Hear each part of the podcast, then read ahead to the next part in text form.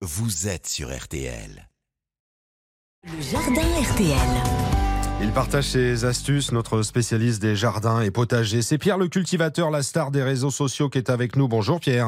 Bonjour Stéphane, bonjour à tous. Bon, il y a plein de questions évidemment qui arrivent des auditeurs et de tous ceux qui vous suivent, les followers. Et donc Pierre, on a une première interrogation de Daniel. Est-ce qu'on doit casser la mode de nos plants qu'on achète en jardinerie? Alors, moi, je le déconseille quand on achète des plants pour repiquer directement au potager. Sinon, on va finalement abîmer les racines. Elles sont souvent trop fragiles.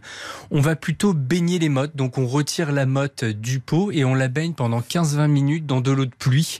Pendant ce temps, on prépare notre terre. On passe un petit coup de grelinette. On retire les cailloux. On retire les adventices des arbres indésirables. Et ensuite, on plante directement sur nos parcelles de potager. Une question de Ambre. J'ai besoin de vous pour multiplier mon basilic. Est-ce que c'est possible d'abord Est-ce que c'est compliqué ensuite hein? Alors, Ambre, c'est pas du tout compliqué. C'est même assez simple. Il faut couper des tiges avec 4 à 6 feuilles. Donc, un groupe de 4 feuilles sur le haut et 2 feuilles sur le bas. On va couper une tige en dessous de ces deux premières feuilles, puis on les retire et on met notre tige dans de l'eau à température ambiante. Et en quelques jours, le système racinaire du basilic va se mettre et ensuite on les repique dans des godets individuels ou directement en pleine terre dans des jardinières. Attention, il y a du basilic qui est fait pour euh, manger, Mhm. donc il va pas développer de système racinaire et on peut pas le planter en terre. Le système est bloqué, donc il va pas se développer. Une question de Joël au féminin. Je souhaite acheter une plante d'intérieur, mais je n'ai pas la main verte. Est-ce que vous avez un conseil? Ah oui, cette petite question m'a fait sourire, la fameuse main verte qu'on a tous, bien entendu, dès la naissance. Alors la main verte, elle s'obtient avec de la patience et beaucoup d'observation. Donc oui, il y a plusieurs plantes qui sont très simples d'entretien. Une que j'aime bien et que je recommande souvent à mes amis, puisqu'ils ont tous euh, malheureusement pas la main verte, c'est le fameux pothos, euh, qu'on appelle aussi le lierre du diable. Donc si on l'appelle le lierre du diable, c'est pour la simple et bonne raison qu'il est un peu increvable. Ouais. Donc elle se multiplie très facilement, on la place un peu où on veut dans notre intérieur et sa petite particularité c'est que ses feuilles vont s'enrouler quand elle a soif.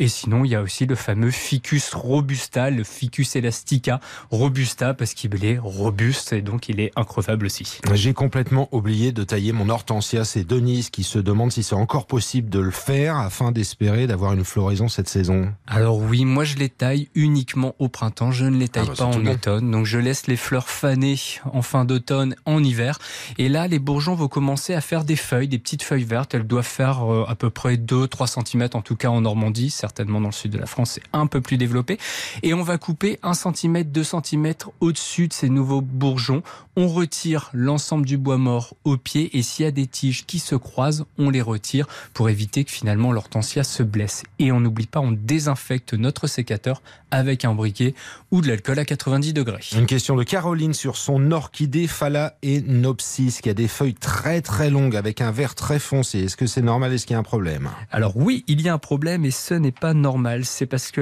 l'orchidée a été certainement placée dans une pièce peu lumineuse, donc elle manque de lumière. Quand une, quand une orchidée manque de lumière, les feuilles s'allongent, elles ont un vert un peu émeraude et des bordures un peu mauves. Donc les bordures des feuilles deviennent mauves. Donc on la déplace tout simplement et on l'arrose. On n'oublie pas quand les racines sont grises, on la baigne pendant 15-20 minutes dans de l'eau à température ambiante et si possible de l'eau de pluie. De la lumière, de la lumière encore et toujours. Pierre le cultivateur répond à vos interrogations. Vous regardez bien sûr Instagram, TikTok, ses vidéos. C'est très utile et vous allez sur rtl.fr pour podcaster s'il vous plaît.